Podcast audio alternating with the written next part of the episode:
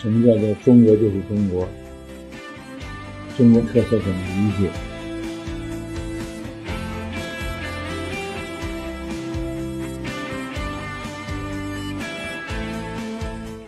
小农村社经济是我们的长期的经济形态。那传统的乡土社会就是乡村治理，这一点呢，我在刚才上午的讲课中已经讲到了。那么，日本的小农经济在日本进入工业化的早期阶段，被改造成综合农协模式，是因为日本要大量的从农业提取劳动力，既进入城市从事工业生产。又要参军啊，为日本的开疆拓土去贡献生命，所以早在甲午战争之前，日本农村就已经出现了空心化，大量劳动力外流，参军或者是打工，那农村剩下的老弱病残，大家都说什么三八六幺九九部队，老人妇女儿童，一样会出现我们前一段时间农村的情况。就是村中的地痞流氓啊、恶霸呀等等这种这种啊，欺男霸女干坏事的这样的比比皆是。日本怎么着呢？先建立村社的社会组织，维护在村人口的基本安全。这有点像我们二三十年代的乡村建设。那个时候也是去了日本留学的一批乡绅子弟回来以后，抓村治建设。先搞治安，治安，然后就是教育，然后就是技术引进，然后就品种改良等等，搞了一个很大的这么一个乡村建设运动。而日本呢，早于中国，它在这个中日战争之前，就一八九四年甲午战争之前就已经开始了。所以日本是针对自己当时加快工业化、加快军国主义发展的这样的一个客观形势，推出的农村建设的计划啊。等到进一步呢，就发展成了所谓生产的，就经济上的合作。从原来一开始的社会的安全的保障，到进一步进入经济上的合作，啊，帮助代耕啊，啊，共同使用农农机农具啊等等，这些就形成了。再进一步，就变成了把金融、保险等等这些产生附加收益的这些领域纳入到了合作体系。等到战后，这个。美军保留的两个东西，一个就是天皇。当时美国的这个呃研究人员认为，日本的天皇文化是根深蒂固的，要想减少美军占领和控制日本的成本，就得利用天皇。于是说，美军提出保留天皇制。另外一个就是稳定基层社会的，就是综合性的农村合作社。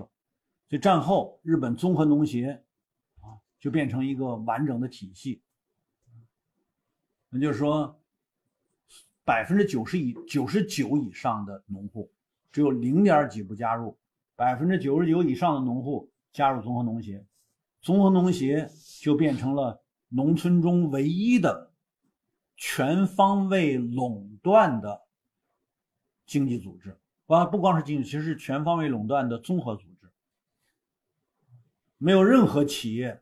能够下乡开展业务，整个农村地区只有一家。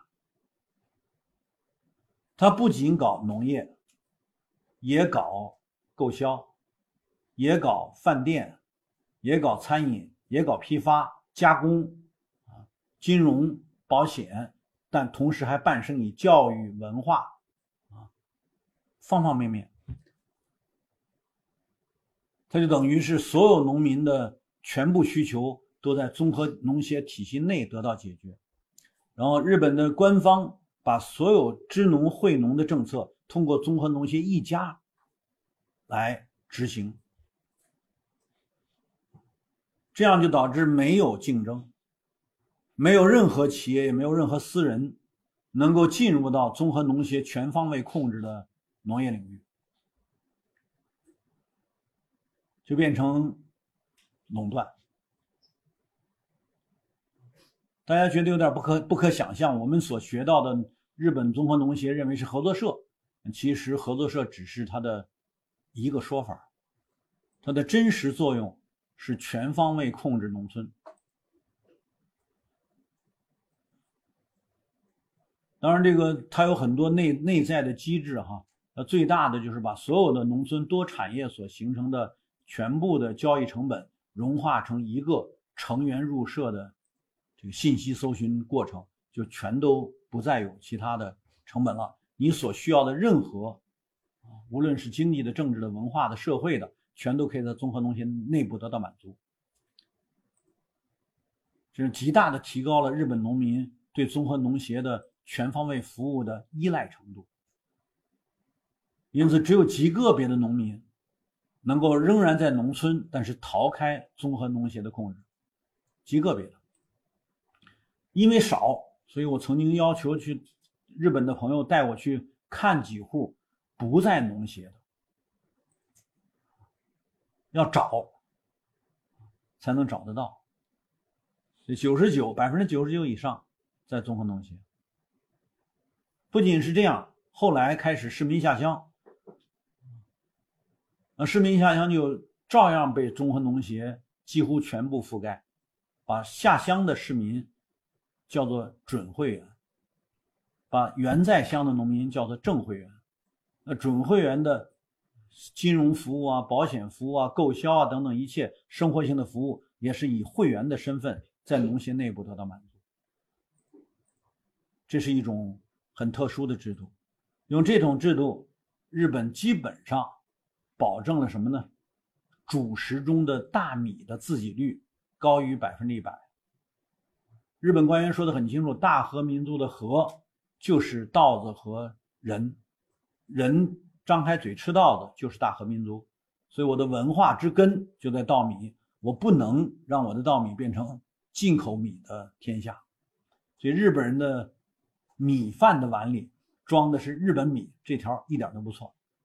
美国多年施压，你日本不是承认西方的自由市场经济吗？你必须放开农产品市场。美国的稻米的这个价格远低于日本，日本的大米价格几乎是世界最高的。除了一方面由综合农协发动各种各样的宣传运动，告诉大家啊，身为大和民族的子民。只能吃我的大和米，除了这个之外，还有什么？就是日本说那好，我开放进口，但是日本进口的美国米，就在美国压力之下，它不是一个主权完整的国家，它必须开放。那开放所进口的美国米按配额留在美国的仓库，连运都不往日本运，干嘛用呢？用于日本对外援助，啊，援非啊。或者是极贫国家啊，你们需要啊我从美国仓库里直接调到你那儿去，到你那儿去销，也不调到国内来销。因此，日本是一个农业保护最为保守的国家，绝不开放。我在有些国际交流的场合，特别是比如像 APEC 呀或者什么这种场合，日本代表在这个在这个农业问题上发言，从来是非常坚定的，掷地有声。没有哪个民族愿意把自己的文化拿来做交易，因此我们不能把农业纳入自由贸易体系，说的非常直白，免谈。这是我的民族文化，所以我们很少去看看我们东邻日本哈，大家都瞧不起小日本，小日本，但其实日本有一套非常顽强的农业保护政策。好了，日本综合农协的这个这个体系呢，我说它不是孤立的。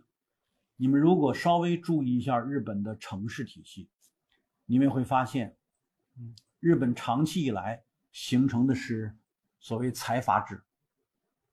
什么叫财阀制？我并不是说有什么价值判断哈，谁对谁错，谁好谁坏，我没这套。经常容易引起误解，很多网上的朋友批判我，就是说。啊，你替什么日本鬼子说话什么？我说我哪有那份心呢？我只是告诉你们说，它是一个客观的演变过程而已。告诉你们什么演变？日本从早年的军国主义就是高度垄断的，进入工业化就是国家以军事方式来形成全方位的垄断控制。国民完全没有自由，军国主义体制下，随时可以有生命之欲。因此，日本也是占有了全部劳动者，就是其实全体国民的剩余。进入工业化早期原始阶段，与军事强国就是富国强兵的目标，就跟我们洋务运动有相似性，来加快工业化，所以他才能打败清朝的，就是清朝是洋务运动，也相当于。军事目手段的或军事控制的工业化过程，但是当时我们已经中央没有财政了，所以实际上是地方大员在做军事工业。我们可以把它叫做地方大员主导的军事工业为目标的工业化过程，洋务运动。那你对应的是日本。以全体国民的力量，军国主义导向之下所形成的工业化，这两者之间的这个战争是清朝失败的。好了，那以后日本历经多少变故，始终是一种城市中的财阀垄断制度，乡村中的农协垄断制度。这两大垄断相比而言，农村垄断是最完整的，城市垄断。在美军占领之后，试图打掉日本的财阀制度，但经历了再度工业化，日本战后再度工业化，仍然是大财阀，并且从八大财阀减到六大财阀。尽管它占日本经济总量啊，相对而言不到三分之一，但是其他的大量的中小企业是为这六大财阀做配套，其命脉掌握在六大财阀手中。因此，日本是一个典型的高度垄断的经济体系，而不是我们想象的完全自由市场。也因此，东亚模式如果是不谈中国，如果是以日本为主，呃，日本这种高度垄断体系代表的就是东亚资本主义模式。这三大体系，英格鲁萨克逊体系。莱茵体系、东亚体系，啊，各有三个引领，各有各的引领啊。英格鲁萨克逊当然是美国引领，莱茵模式德国引领，东亚模式日本引领。这三个体系各有三个，各各有一个主导国家，这个世界就形成了三分天下的格局。现在多一句嘴，全球化解体四成定局。解体之后，啊，这个 globalization 会变成叫 regional integration，区域一体化整合。美国、加拿大、墨西哥已经建立了美加墨自由贸易区，原来叫 NAFTA NAFTA 问世的那一年是 GATT 变成 WTO 的那一年，一九九四年。同时产生的是北美自由贸易区，叫 NAFTA，同时产生的是欧共体变成欧盟。所以本来全球化就是一个说法，实际上发生的是，北美组成北美自由贸易区，欧洲组成欧盟。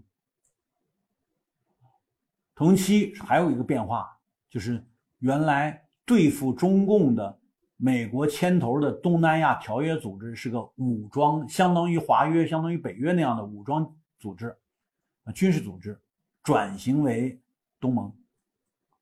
所以在九十年代，当我们师从美国的时候，如果我们横着去看看这个世界，实际上横向看呢，这个世界趋向于区域一体化发展。等到我们发现这个变化的时候，已经是很晚了。那这次疫情导致全球供应链断裂，直接影响全球产业布局。人们开始意识到全球化出现解体的前景。那这个时候再度出现的是中方刚刚签的那个 RCEP，以及此前就特朗普上台以后确定的那个北美国、加拿大、墨西哥自由贸易区，以及啊欧盟这个正在发生变故的欧洲一体化的体系。欧洲一体化变故是什么呢？英国退出。那世界上仍然是三大板块，我们把它叫做 globalization，呃，全球的地方化。所以那就好了。美国在金融资本阶段主导的金融资本得益的这个全球化，最终因自身的发展规律、内部矛盾而导致全球化的解体。全球化解体还会出现区域一体化，区域一体化将会出现区域一体化所需要的区域货币。这个过程和我们刚才讲的这三大模式。英国的萨克逊模式、莱茵模式、东亚模式，恰恰是有联系的。因此，我们说这课讲到这儿，应该是让大家明白，就是没有哪个问题是孤立的。你在做研究的时候，一定要注意不同范畴之间的相关性。说到农业，说到乡村，孤立的去研究农业、研究乡村。而不是把它由此及彼、由表及里的去做多范畴的相关分析，那我们的研究所得到的知识是有限的。也希望这课呢，大家明白，我们还是要适当的增加一些这个不同的领域的知识。